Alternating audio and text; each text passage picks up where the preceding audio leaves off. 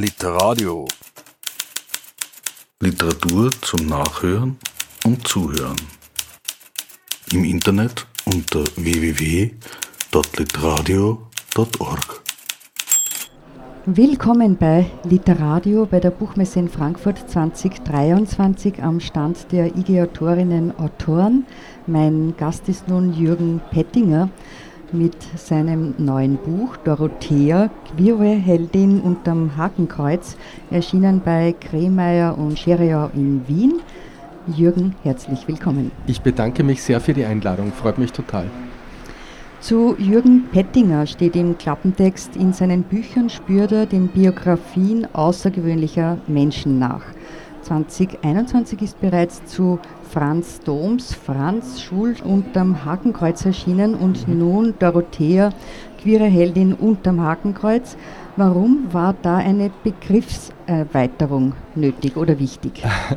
Ähm, das wurde ich tatsächlich schon öfter gefragt. Äh, das irritiert manche Menschen, aber äh, bei Franz Doms war es so, dass der als 21-Jähriger ganz dezidiert am Landesgericht Wien hingerichtet wurde, weil er schwul war, weil er wegen seiner Homosexualität.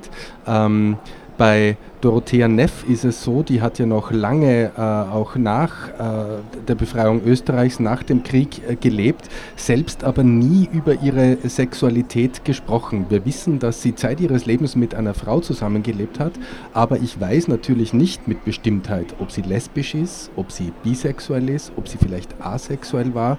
Äh, sie gehört jedenfalls ins queere äh, Spektrum von LGBTIQ. Äh, das wissen wir mit Sicherheit, aber ich wollte sie jetzt ganz bewusst nicht lesbische Heldin unterm Hakenkreuz nennen, weil ich es eben nicht genau weiß und ich will das nicht in sie hinein interpretieren. Und der Gedanke war auch, dass sie ja eine Heldin für uns alle ist, eine Heldin für alle queeren Menschen auf dem Planeten, auf, äh, die, die viel äh, Vorarbeit geleistet hat und auf deren Schultern heutige Aktivistinnen und Aktivisten ja stehen. Es hat sich ja ein bisschen zumindest einmal der Umgang in der Öffentlichkeit mit Queerness äh, verändert in den letzten Jahren. Die queere Geschichtsschreibung hinkt allerdings immer noch ein bisschen nach und ich nehme mal an, auch aus diesem Grund ist ein Vorwort mit dem Historiker Andreas Brunner mhm. vorangestellt.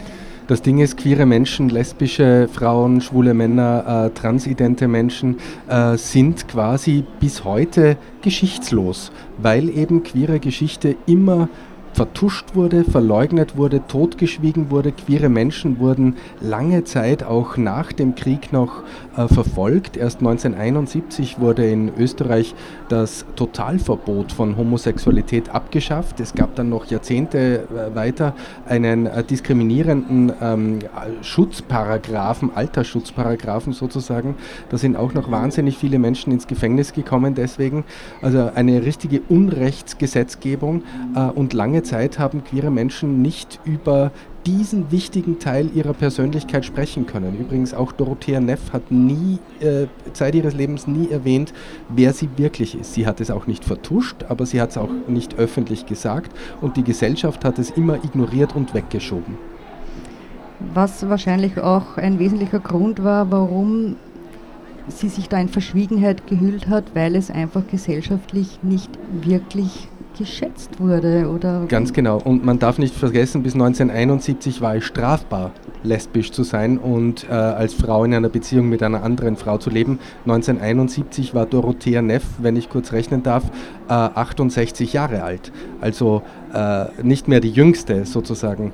Ähm, und auch danach noch, nachdem dieser Paragraph unter Bruno Kreisky abgeschafft wurde, äh, war es natürlich gesellschaftlich geächtet äh, man stelle sich vor, eine berühmte Schauspielerin in hohem Alter hätte sich damals äh, in, den, in den 70er, 80er Jahren als lesbisch geoutet. Was das für ein, äh, das ist ja schier unvorstellbar. Das hätte nicht in diese, in diese Zeit gepasst, mehr oder weniger. Und darum ist es mir wichtig, äh, Dorothea Neff, aber vielen anderen Menschen eben diesen Teil ihrer Persönlichkeit zurückzugeben, denn es ist längst an der Zeit. Der nächste Begriff, der dem Buch gleich vorangestellt ist, ist Romanbiografie. Mhm. Welche Daten, Dokumente waren oder sind da vorhanden? Hast du da mit einbeziehen können. Und äh, welchen Spielraum ähm, hast du als Autor, indem du der Protagonistin, dem Protagonisten eine Stimme verleihst?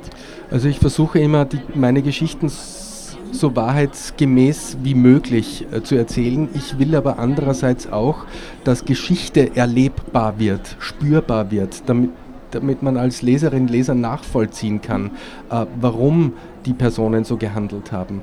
Ähm, und Trotzdem will ich aber so nah an der Wahrheit sein bleiben wie möglich. Es gibt natürlich Aufzeichnungen, zum Beispiel von Lilly Wolf, das ist die Frau, äh, die Dorothea Neff bei sich versteckt hat, vier Jahre lang. Ähm, es gibt auch äh, Briefe, die man im Theatermuseum zum Beispiel finden kann. Und es gibt aber auch alte Tonbandaufnahmen von Dorothea Neff selbst, ich glaube aus dem Jahr 1983, wo sie ähm, in, in ganz episch eigentlich, also ganz lang über ihr eigenes Leben reflektiert. Und diese Tonbandaufnahmen habe ich ausgegraben und durfte sie Gott sei Dank auch rechtemäßig, das war gar nicht so einfach, aber ich habe die Erlaubnis gekriegt, dass ich diese Tonbandaufnahmen als Grundlage auch nehmen kann für, für mein Buch, weil das für mich so die authentischsten Berichte waren, wie sie eben selbst erzählt, wie das damals für sie war. Genau. Ich denke, das ist jetzt der richtige Zeitpunkt für die erste Textstelle und vor allem dann gleich im Anschluss wollen wir auch eines der Tondokumente mit der Originalstimme von Dorothea Neff spielen. Ganz, ganz genau. Ähm, ähm, ich beginne äh, quasi an ihrem allerersten Tag in Wien. Äh, Dorothea Neff und Lilly Wolf haben sich ja in Köln kennengelernt. Beide sind Deutsche, äh, haben sich aber gedacht, sie wollen vor den Nazis äh, im Jahr 1939, 40 äh, nach Wien fliehen, weil sie gedacht haben, dass es in Wien noch etwas aufgelockerter, netterer zugehen würde. Weit gefehlt. Schon an ihrem allerersten Tag in Wien haben sie aber feststellen müssen, dass von der Leichtigkeit, der Nonchalance, für die Land und Leute hier berühmt waren und auf die sie so gehofft hatten, nichts übrig war. Sie hatten sich damals einfach in einen Bus gesetzt, um gleich einmal so viel wie möglich von der Stadt zu sehen. So waren sie nicht nur an den wichtigsten Sehenswürdigkeiten vorbeigefahren, sondern auch an den vielen Geschäften mit brutal heruntergerissenen Rollläden und den auf die Auslagenscheiben geklebten Plakaten über die sogenannte Rassenfrage. Deutsche, wehrt euch, kauft nicht bei Juden aufgemalte Fratzen in den Schaufenstern, die wohl Rabbiner darstellen sollten. Überall hin, sogar auf den Gehsteig vor einem Kaffeehaus, war das Wort Jude geschmiedet worden und immer wieder die Aufforderung zum Boykott. Von einer österreichischen Beschwingtheit und Leichtigkeit war nichts übrig geblieben. Das wurde Dorothea und Lilly im Vorbeifahren schmerzlichst bewusst. Nun hieß auch das berühmte Wiener Volkstheater mittlerweile Deutsches Volkstheater, wie der Reiseführer im Bus bemerkte, als sie an Dorotheas neuer zukünftiger Wirkungsstätte vorbeikamen. Wie zu allen Zeiten wurde die Reisegruppe auch dieses Mal hinauf auf den Kahlenberg gefahren. Wie ich da auf dem Kahlenberg gestanden bin und auf Wien hinuntergeschaut habe, wurde mir bewusst, die Entpersönlichung einer so individuellen Stadt. Und das hat mich impulsiv veranlasst, vor mich hin zu sagen, armes Wien. Da wurde ich angesprochen. Eine Dame sagte zu mir, wieso sagen Sie denn das? Worauf ich sagte, ja, die Stadt ist doch überschwemmt von lauter Fremdkörpern. Wieso denn? Der Führer ist doch Österreicher. Daraufhin habe ich gesagt, ja, das stimmt. Und habe mir gedacht, jetzt halt's deine Goschen. Ich habe am Volkstheater noch sehr oft meinen Mund halten müssen. Du hast in erster Linie die Zeitspanne von 1941 bis 1945 mhm. rekonstruiert, während eben die Schauspielerin Dorothea Neff die Kostümbildnerin Lilly Wolf bei ihr in der Wiener Innenstadt in ihrer Wohnung mhm. eben äh, versteckt hatte vor den Nazis. Abgesehen von Dorotheas entschiedenen Antinationalsozialismus war es ein sehr spontaner Entschluss die Freundin Absolut. eben ähm, da jetzt nicht zum Abtransporteur, äh, mhm. Transport genau. äh, zur äh, Deportation zum sicheren Tod da ähm, auszulassen.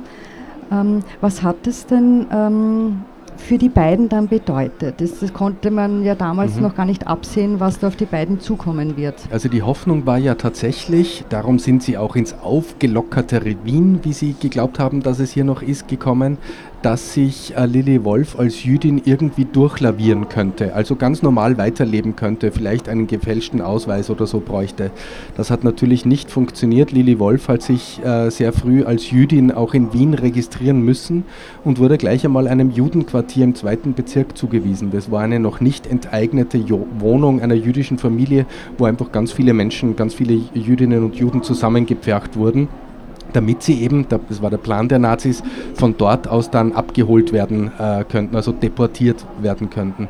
Aber natürlich, das wussten die zu dieser Zeit ja noch nicht so ganz genau. Ähm, es gab schon wohl Gerüchte und, und solche Dinge, aber die Leute haben das einmal ganz gern auch weggeschoben von sich. Diese, äh, man muss sich immer vorstellen, wissen wir denn so genau heute, in welcher Zeit wir leben, was da noch alles auf uns zukommt?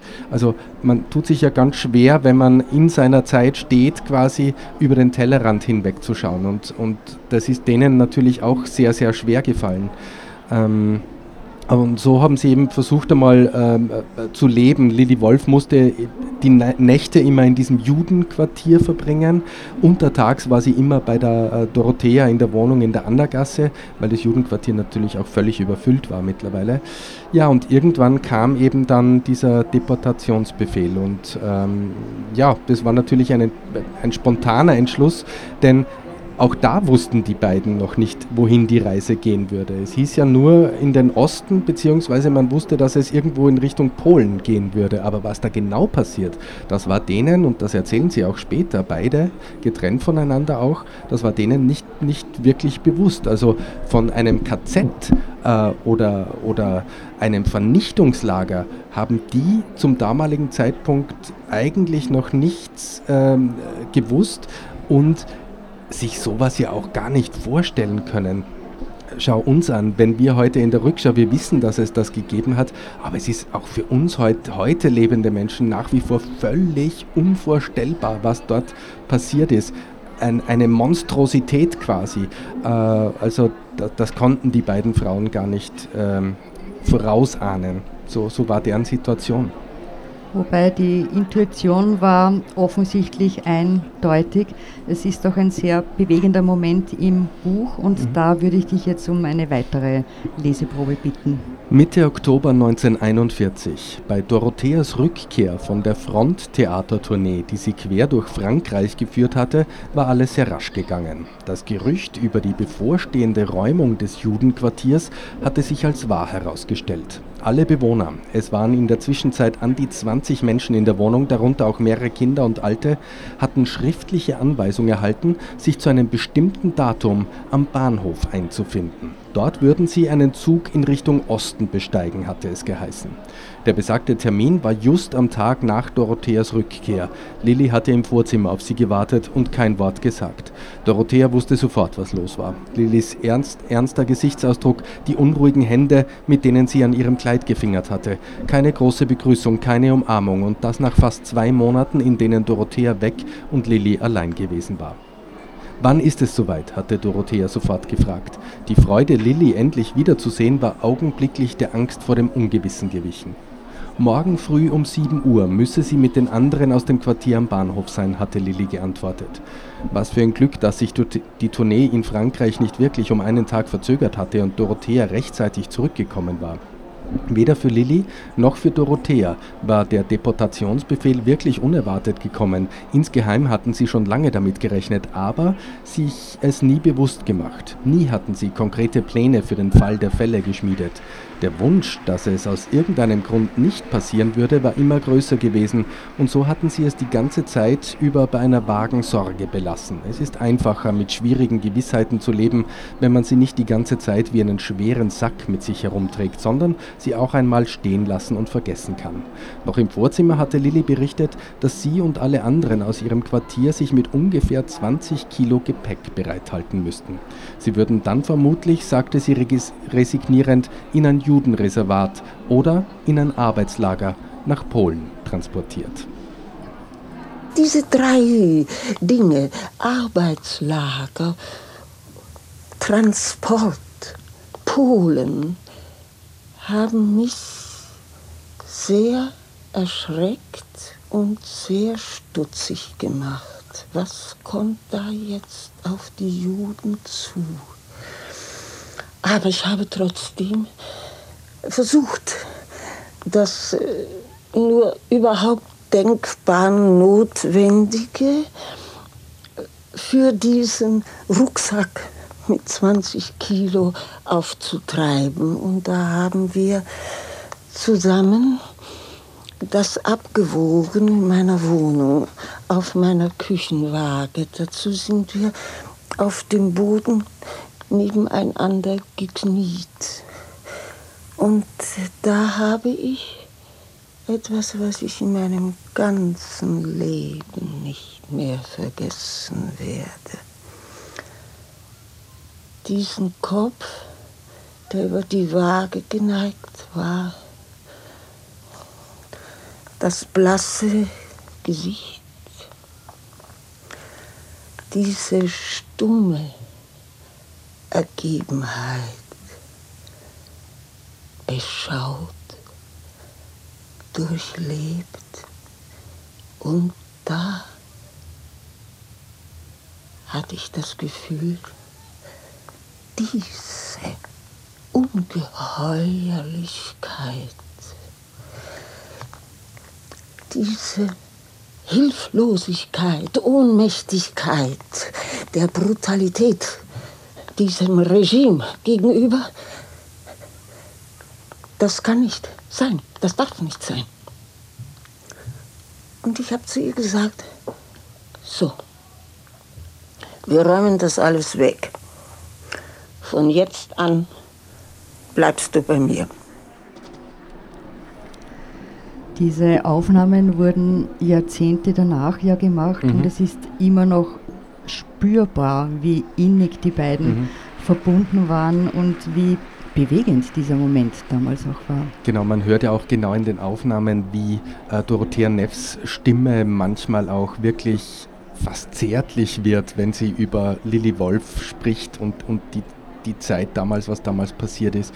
Also da, da hört man schon ganz, eine ganz enge Vertrautheit und auch eine ganz, ganz innige Liebe heraus, finde ich immer. Ich habe mir die Aufnahmen wirklich oft angehört und bin, bin nach wie vor immer wieder berührt, wenn sie, wenn sie redet. Sie ist natürlich Schauspielerin, das merkt man. Sie hat äh, sprechen gelernt äh, und artikulieren gelernt, aber dazwischen merkt man immer wieder, wie sie dann leise wird und ähm, auch nachdenklich wird. Man merkt allerdings auch, wie sie immer wieder auch überlegt, kann ich das jetzt sagen, wie kann ich es formulieren und so weiter. Und das ist natürlich auch der Zeit geschuldet, in der sie immer gelebt hat, denn sie durfte ja nie sagen, dass Lilly Wolf eigentlich ihre Partnerin zum damaligen Zeitpunkt war. Denn lesbisch sein äh, war zwar in den 80ern, als diese Aufnahmen äh, gemacht wurden, nicht mehr verboten, aber natürlich gesellschaftlich nach wie vor geächtet. Genau dieser und auch andere Gründe, es hat ja da mehrere gegeben, wieso die beiden natürlich höchst äh, gefährdet waren, den Nazis in die Hände zu fallen. Mhm. Und so sehr Dorothea, Hitler und sein ganzes äh, Gefolge sie angewidert hat, mhm. durfte sie es sich natürlich nicht anmerken lassen. Zum anderen ist sie als Schauspielerin, als äh, gefeierte, beliebte Schauspielerin mhm. auch in der Öffentlichkeit gestanden und konnte sich auch dem äh, nicht ganz äh, entziehen und, und musste halt aber trotzdem unauffällig äh, genau. bleiben. Dabei ist ja aber sehr oft genau ihre schauspielerische Brillanz zugute gekommen. Dorothea Neff sagt ja später sogar, dass diese vier Jahre die größte schauspielerische Leistung in ihrem Leben waren. Also nicht die großen Rollen, die sie auf den Bühnen dieser Welt gespielt hat, sondern diese vier Jahre, weil sie musste ja von der engsten Freundin äh, bis hin zum äh, Regisseur, bis hin zu allen Arbeitskollegen, das gesamte Umfeld, die gesamte Gesellschaft vier Jahre lang anlügen. Sie musste denen vorspielen, dass sie, dass nichts Besonderes ist in ihrem Leben sozusagen. Also sie musste auch weiterhin Gäste einladen, sonst wäre es ja aufgefallen, dass irgendwas anders jetzt ist äh, bei ihr. Ähm, während dieser Zeit hat äh, Lilly Wolf immer in einem Versteck in der Wohnung äh, gehaust quasi. Ähm, sie musste auch schauen, dass, äh, dass sie Lilly Wolf durchbringt, denn sie hatten ja nur eine Essensmarke zum Beispiel. Also das war wahnsinnig schwierig. Äh, es durfte nichts auffliegen, denn wäre Dorothea Neff aufgeflogen, entweder als äh, lesbische Frau oder weil sie eine Jüdin versteckt äh, gehalten hat, äh, in beiden Fällen wär, wären beide sofort umgebracht worden. Die Dorothea hat ja auch ähm, ihre Freundin Lilly das am Tag erlebte, dann am Abend auch mhm. vorgespielt. Sie war ja auch die einzige Bezugsperson mhm. für sie über Jahre hinweg, mhm. unvorstellbar eigentlich. Nebenbei haben sie natürlich auch immer große Angst gehabt und, und, und waren auch verurteilt, extrem diszipliniert zu sein. Absolut. Was noch dazugekommen ist, äh, die Lilly war ja davor ähm, erfolgreich als äh, ja. mit ihrem Modesalon in Köln mhm. und ähm, die war jetzt von einem Augenblick auf den anderen in die absolute Abhängigkeit mhm. äh, ge gefallen und zum anderen musste die Dorothea natürlich enorme Verantwortung mhm. übernehmen. Wie kommen denn die beiden mit dieser Situation dann zurecht? Also ich glaube, äh, es ist für jeden Menschen verständlich, dass eine Beziehung so etwas nicht aushalten kann. Ähm, sie haben es geschafft, die ganzen Jahre hindurch äh, durchzuhalten quasi, aber diese Beziehung ist in dieser Zeit natürlich in die Brüche gegangen. Also so ein ungleiches Verhältnis, das da plötzlich entstanden ist. Die eine in völliger Abhängigkeit, eingesperrt in einer Wohnung, die andere zu 100 Prozent für ein anderes Menschenleben verantwortlich. Das, das ist schwer für, für eine Beziehung, für ein Paar zu ertragen. Ähm, allerdings, und das Schöne ist, äh, sie haben sich auch wenn sie sich nach dem Krieg nie mehr wieder persönlich gesehen haben, sie haben sich Zeit ihres Lebens Briefe geschrieben. Und zwar auch sehr innige Briefe. Und das, das finde ich einfach wahnsinnig schön. Sie haben sich nicht vergessen, sie haben die Zeit auch nicht vergessen, sie haben ihre Beziehung zueinander nicht vergessen, aber ich glaube, beide wollten danach einen Schlussstrich unter diese wahnsinnig schwierige Zeit ziehen. Es zeugt aber auch von menschlicher Größe und auch davon, wir haben uns nicht brechen gelassen. Abs absolut. Äh, es hat ja im obersten Stock ein junger Medizinstudent gewohnt, der, der Erwin Ringel hieß der, 20 Jahre alt damals, später zu großer Berühmtheit geworden als der Erklärer der österreichischen Seele sozusagen und auch zu weltweiter Berühmtheit, weil er der Begründer der Suizidforschung war. Und der hat äh, Dorothea Neff später, und das finde ich so wahnsinnig schön, äh, mit folgendem Satz beschrieben. Eine Frau von Wuchs und Charakter, gerade, aufrecht und fest wie ein Baum, ohne jede Anpassungstendenzen. Und ich finde, genau so sollten wir alle etwas mehr sein. Das würde ähm, unserer Gesellschaft gut tun. Der Erwin Ringel war ja zu dem Zeitpunkt noch Medizinstudent mhm. und wird dann zu einer Schlüsselfigur in mehrfachen Sinn. Mhm weil er als äh, Lilly ernsthaft erkrankt ähm, es möglich macht, dass sie operiert wird genau. und zum anderen, äh, nachdem er ins Vertrauen gezogen wurde, auch einen Schlüssel dann hat und die Lilly auch besucht und sie jetzt nicht mehr ein, einer einzigen, genau. mit einer einzigen Person sie sich nur sie austauschen hatte plötzlich kann. einen Ansprechpartner, auch wenn Dorothea nicht in der Wohnung war, wenn Dorothea gerade am Theater war oder so. Ähm, es hat sogar Erwin Ringel auch später gesagt, dass diese Beziehung, die da entstanden ist zwischen ihm und der eingesperrten Jüdin Lili Wolf in dieser Wohnung in der Annagasse 8, dass das eigentlich die erste Psychotherapie war, was er zum damaligen Zeitpunkt gar nicht gekannt hat. Äh, aber er hat später gemeint, dass, dass genau das ihn ähm, in diese Richtung, in diese berufliche Richtung auch gelenkt war, was, was ich wirklich schön finde auch. Es hat dann auch bei aller Vorsicht ähm, zu einer gewissen Feinfühligkeit und, und mhm. Hellhörigkeit geführt, bei Dorothea eben, wen sie ins Vertrauen ziehen mhm. kann. Das war eben dann eben Erwin Ringel, aber auch die Soufflöse vom Theater. Mhm. Also sie hat dann schon auf ganz kleine äh, Zeichen reagiert und gewusst, da kann ich mich vielleicht anvertrauen.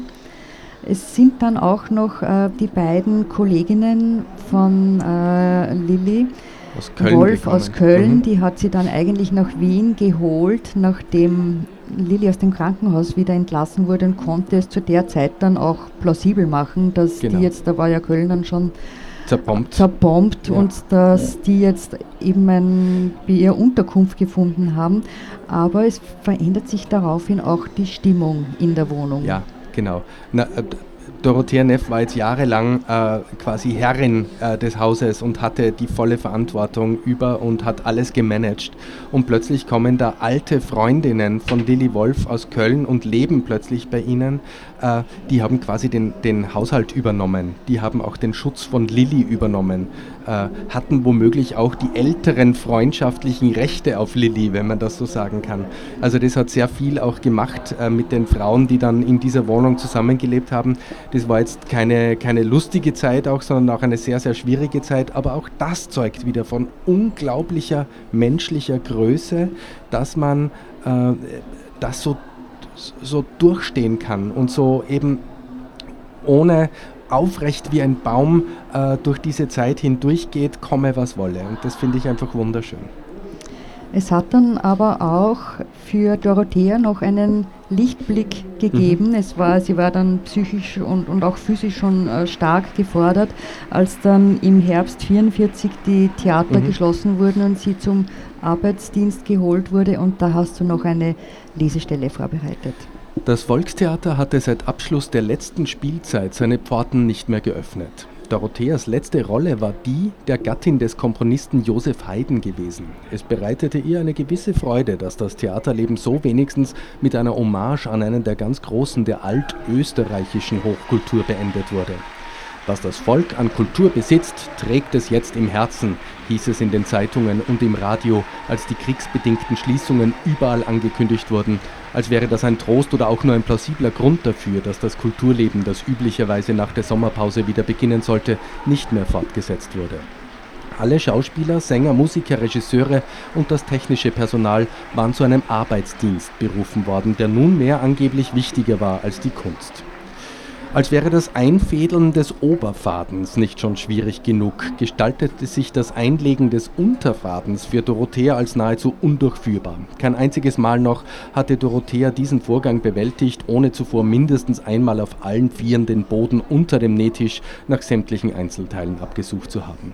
Mit einer gewissen Freude an der Sabotage forcierte Dorothea ihre Sehschwäche mitunter auch noch etwas, sodass die Uniformteile, die sie eigentlich zusammennähen sollte, teilweise eine halbe, manchmal sogar eine Stunde lang gefaltet und unberührt auf ihrem Platz liegen blieben, während die Maschinen rings um sie herum längst ratterten. Weil sie für die Arbeit an der Maschine ganz offenbar ungeeignet war, wurde ihr schließlich aufgetragen, wenigstens heftfadenartige Schlingen zu nähen, die auf die Schultern der Uniformblusen aufgesetzt wurden. Die mussten händisch gefertigt werden. Maschine benötigte sie dafür keine. Dorothea tat, wie es ihr aufgetragen wurde, mit der Nase auf dem Stoff. Die Frau ruiniert sich die Augen doch so nur noch mehr, erbarmte sich eine junge Kollegin eines Tages und forderte den Vorarbeiter forsch auf, sie wenigstens zu einem Amtsarzt zu schicken, damit sie eine Brille bekäme. Dorothea kannte ihren Namen nicht, wusste aber, dass es sich um eine ebenfalls zurückgestellte Schauspielerin vom Theater an der Josefstadt handelte. Jeden Tag trug sie ein hübsches, aber einfaches Tageskleid, um die schmale Taille einen schlichten Gürtel und auf dem Kopf ein passendes Tuch, wobei meist eine dunkle Haarsträhne hervorlugte. Sie ersparte sich so offensichtlich das mühevolle morgendliche Legen und Richten der Frisur, was sie als pragmatisch und praktisch denkenden Menschen auswies. Besonders fasziniert war Dorothea von den dunklen Augen, die sich ob ihres hellen Teints wie zwei schwarze Edelsteine von ihrem scharf geschnittenen Gesicht abhoben.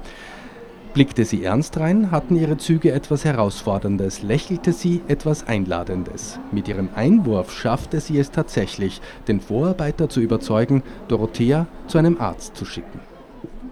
Vor dem Amtsarzt sitzend sagte ich, ich komme wegen meiner Augen. Worauf er nur sagte, Oberkörper frei machen. Worauf ich sagte, es sind ja die Augen. Oberkörper frei machen. Also ich machte den Oberkörper frei, saß mit freiem Busen vor ihm und er horchte mich ab. Er hat nichts gefunden. Leider Gottes wäre mir in diesem Fall sogar recht gewesen, weil es alles noch gesteigert hätte, mich etwas auf die unaktive Seite dieser Tätigkeit zu setzen. Aber er hat nun wirklich meine Augen untersucht und hat festgestellt, dass ich sehr kurzsichtig bin und aus diesem Grunde für diese Tätigkeit eine Brille haben musste.